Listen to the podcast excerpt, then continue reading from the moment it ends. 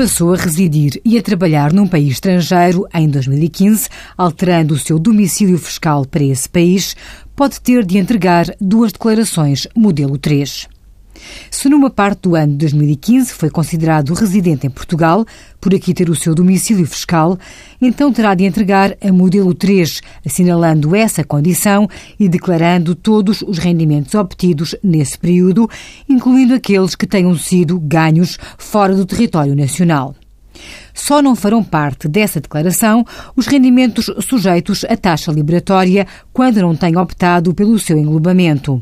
Todavia, deve ainda ter em atenção as normas que permitem a dispensa de entrega da declaração modelo 3.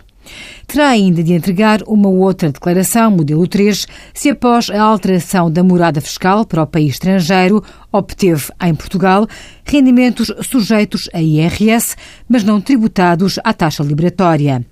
Nessa declaração, indicará que se trata de não residente fiscal e não devem constar os rendimentos que o contribuinte tem obtido no estrangeiro após a alteração de residência fiscal. Envie as suas dúvidas para conselhofiscal.tsf.occ.pt.